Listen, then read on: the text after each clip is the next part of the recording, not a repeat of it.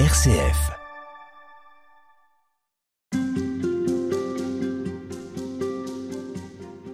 Je mets devant toi la vie ou la mort, la bénédiction ou la malédiction. Choisis donc la vie. Cette année, nous suivons durant tout ce carême ce verset d'un livre de l'Ancien Testament, le Deutéronome. Choisis la vie, c'est une injonction et c'est aussi un désir profond qui nous traverse, mais à qui nous faisons parfois résistance. Alors c'est l'occasion avec vous, Thierry Deslauriers, de revenir sur ce verset. Bonjour. Bonjour. Vous êtes marié, père de sept enfants. Vous êtes directeur général de l'association Aux Captifs, la Libération, et vous êtes l'auteur d'un livre qui s'appelle Charité à main nue aux éditions Artege. Par deux, chaque semaine, vous rencontrez des personnes qui vivent dans la rue, les exclus, les sans-abri, les prostituées. Vous y allez sans proposer ni café, ni soupe, ni couverture, sans autre chose que vous-même. Comment est-ce que ce verset du Deutéronome choisit la vie? Comment est-ce qu'il résonne pour vous? C'est étonnant parce que Dieu nous dit euh, je mets la vie et la mort et puis euh, il dit derrière choisis la vie. Alors on pourrait prendre ça comme une injonction, un ordre. Et en fait c'est une prière que Dieu nous fait. Et la question c'est de savoir comment voilà, on répond à cette prière et comment je choisis la vie à, à chaque instant, dans les plus petits gestes, dans les plus petits moments. Et en fait c'est une parole qui devrait nous habiter à chaque instant. Cette semaine, à l'occasion du, du, carême, cette semaine, on va l'orienter sur le partage. Vous êtes tourné vers les autres, mais vous êtes aussi tourné vers la parole de Dieu. Alors, est-ce qu'on peut choisir la vie en partageant la parole de Dieu? Quelle était l'intuition de cette association au départ? L'intuition de, cette association, c'est que, en fait, euh, toutes les personnes qui sont sur le territoire d'une paroisse sont des paroissiens potentiels. Et donc, euh, on est invité à à les rencontrer. Et puisque Jésus, quand il revient à Nazareth, au début de sa prédication, et qu'il va à la synagogue, on lui présente le, le rouleau d'Isaïe et il lit ce passage, l'Esprit Saint m'a consacré par l'onction, il m'a envoyé proclamer la bonne nouvelle aux pauvres, aux captifs la libération, rendre la vie aux aveugles, libérer les opprimés, proclamer une année de grâce de la part du Seigneur. En fait, cette annonce aux plus pauvres de la bonne nouvelle, elle est première, c'est le signe messianique. Et euh, dans notre vision et dans la vision des captifs, en fait, si on veut annoncer Jésus-Christ au monde, si on veut annoncer la bonne nouvelle au monde, on commence forcément par les plus pauvres. D'où cette primauté. Et cette annonce, elle se fait d'abord par l'action, quoi. D'abord par rencontrer les captifs, rencontrer les aveugles, rencontrer les opprimés. Et c'est un témoignage d'amour, de l'amour de Dieu. Et il y a un moment, on peut amener, comme le dit Benoît XVI dans Deus Caritas Est, à, à, à, être explicite et dire le trésor qui nous anime, quelle est la source, notre source qui est le Christ. Mais c'est au moment opportun qui sera différent en fonction de chacun. Alors, est-ce que ça veut dire qu'il y a un moment où on tait notre foi, un moment où on l'a dit dans le cadre de vos tournées de rue? Alors, on, on la tait jamais, parce qu'on l'exprime. Et donc le fait de venir à main nue, c'est dire Dieu qui vient à main nue vers nous. Quoi. Mm. Dieu, quand le Père envoie le Fils, il l'envoie complètement vulnérable. Il est vulnérable dans le sein de Marie, vulnérable quand il est enfant et que Hérode veut, veut le retrouver et du coup fait le massacre des saints innocents. Vulnérable aussi quand il fait sa prédication, après sa prédication à Nazareth, dont on parlait à l'instant. En fait, les Nazaréens ne supportent pas de réaliser que cette, cette, personne qui a vécu avec nous se dit être le Messie, et donc ils veulent le précipiter du haut de la colline, et, euh, et puis vulnérable sur la croix, et puis vulnérable dans le style. On dit Dieu quand on est à main nue. Et puis l'idée aussi, c'est d'y aller fidèlement toutes les semaines. Donc c'est le même binôme qui va tourner toutes les semaines à la même heure sur le même trajet. Cette fidélité, elle va permettre un apprivoisement des personnes à la manière du renard et du petit prince.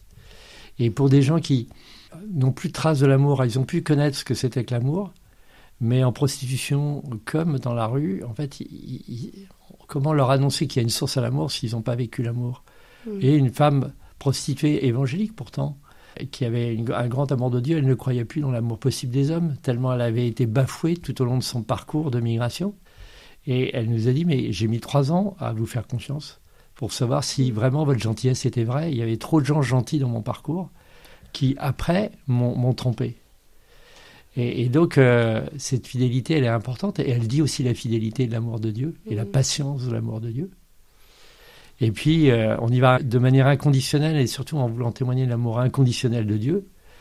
ça, il y a une évidence à l'amour. Quoi, il y a une évidence, pas toujours, parce qu'on peut avoir peur de Dieu, mais en fait, le fait d'arriver vers les personnes, de ne pas les juger, de les regarder en tant que personnes, de regarder pas uniquement leur état de sans-abri de prostituée, mais de regarder toute leur personne, d'avoir une attention aussi à leur vie spirituelle. C'est hyper important et on a un regard inconditionnel vers elles, on les regarde de manière intégrale comme Dieu les regarde. Et c'est comme ça qu'on témoigne d'abord de notre foi. Et puis, il y a un moment qui peut être euh, dès la première minute, parce que la personne dit Ah bon, vous venez de la paroisse catholique? Ou bien Ah, vous êtes catholique ou protestant? Et puis, il y en a d'autres qui disent Ah bon, et puis on passe, et puis euh, c'est que 5, 10 ans, 15 ans après qu'ils reviennent sur le sujet. La patience, le temps. Mais, mais voilà, c'est toujours la patience et le temps.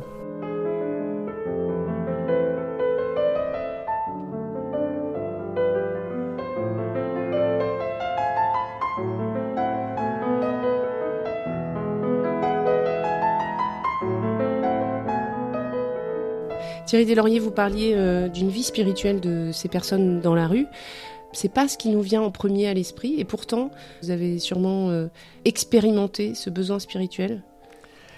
le besoin spirituel, il peut s'exprimer euh, de manière très directe quand certains nous demandent de prier, parce qu'ils savent qu'on est à l'église, et disent tiens, est-ce que je peux venir prier? Surtout que, notamment parmi les, femmes ou les, les hommes sud-américains en prostitution, ils sont très dévoués. Quand ils savent qu'on est à Saint-Rita, ils veulent tout de suite venir à Saint-Rita, parce qu'ils ont une grande dévotion à Saint-Rita.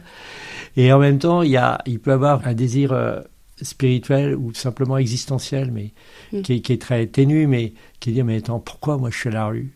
Pourquoi tant de violence? Pourquoi les gens ne me regardent pas? Est-ce qu'il y a une vie après la mort?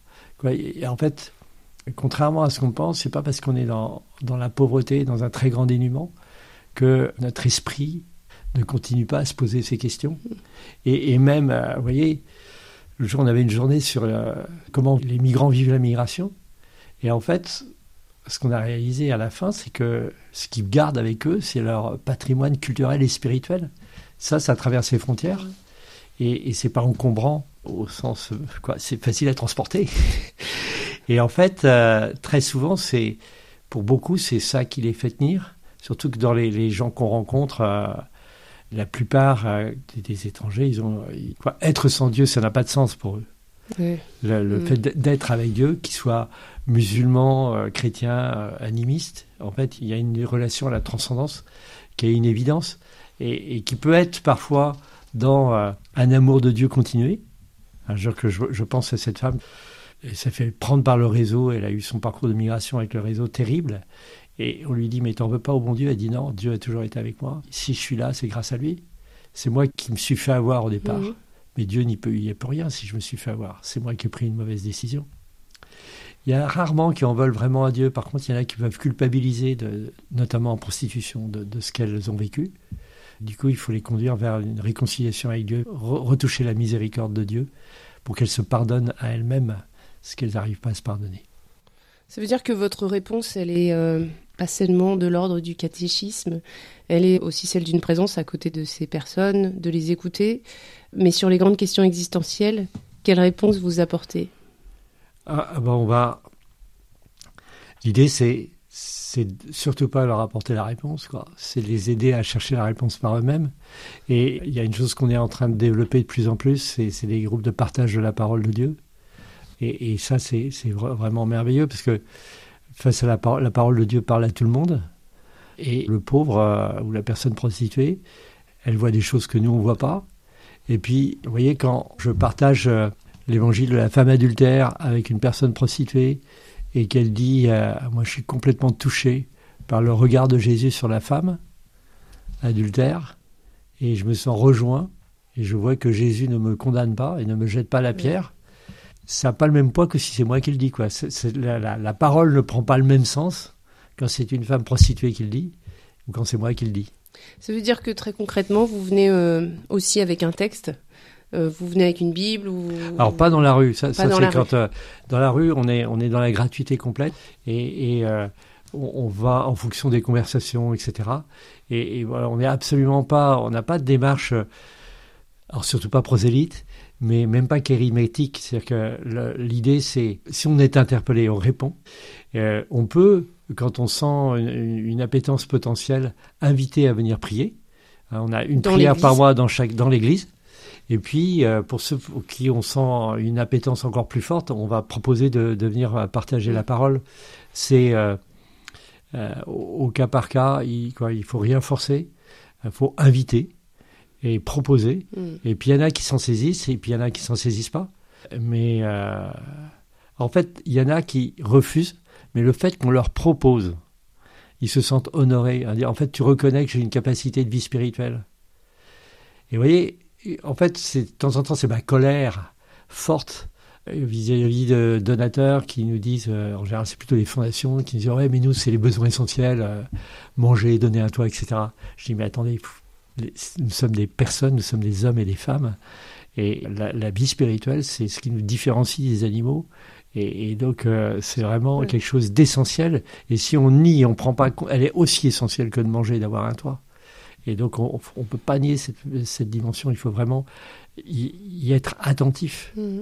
Et même des personnes, quand je pense à Dumitrou, que je voyais régulièrement en tournée, avec Jinan. Et, un jour, il, a été hospitalisé euh, suite à une, hypothermie euh, dans la rue et on finissait notre tournée en allant le voir à l'hôpital. Et la première fois, on l'a vu après son hospitalisation.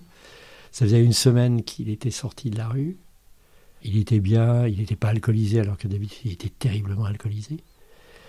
Et puis il a eu très peur de mourir. Donc il nous a dit j'ai eu très peur de mourir. Et puis il s'est mis à nous parler d'un passage de l'évangile, de deux passages, de trois passages puis de l'évangile du bon larron. Et dit, te rends compte Thierry Lui, il a fait que des conneries, direct au ciel. Et moi Merci beaucoup Thierry Deslauriers, on vous retrouve demain.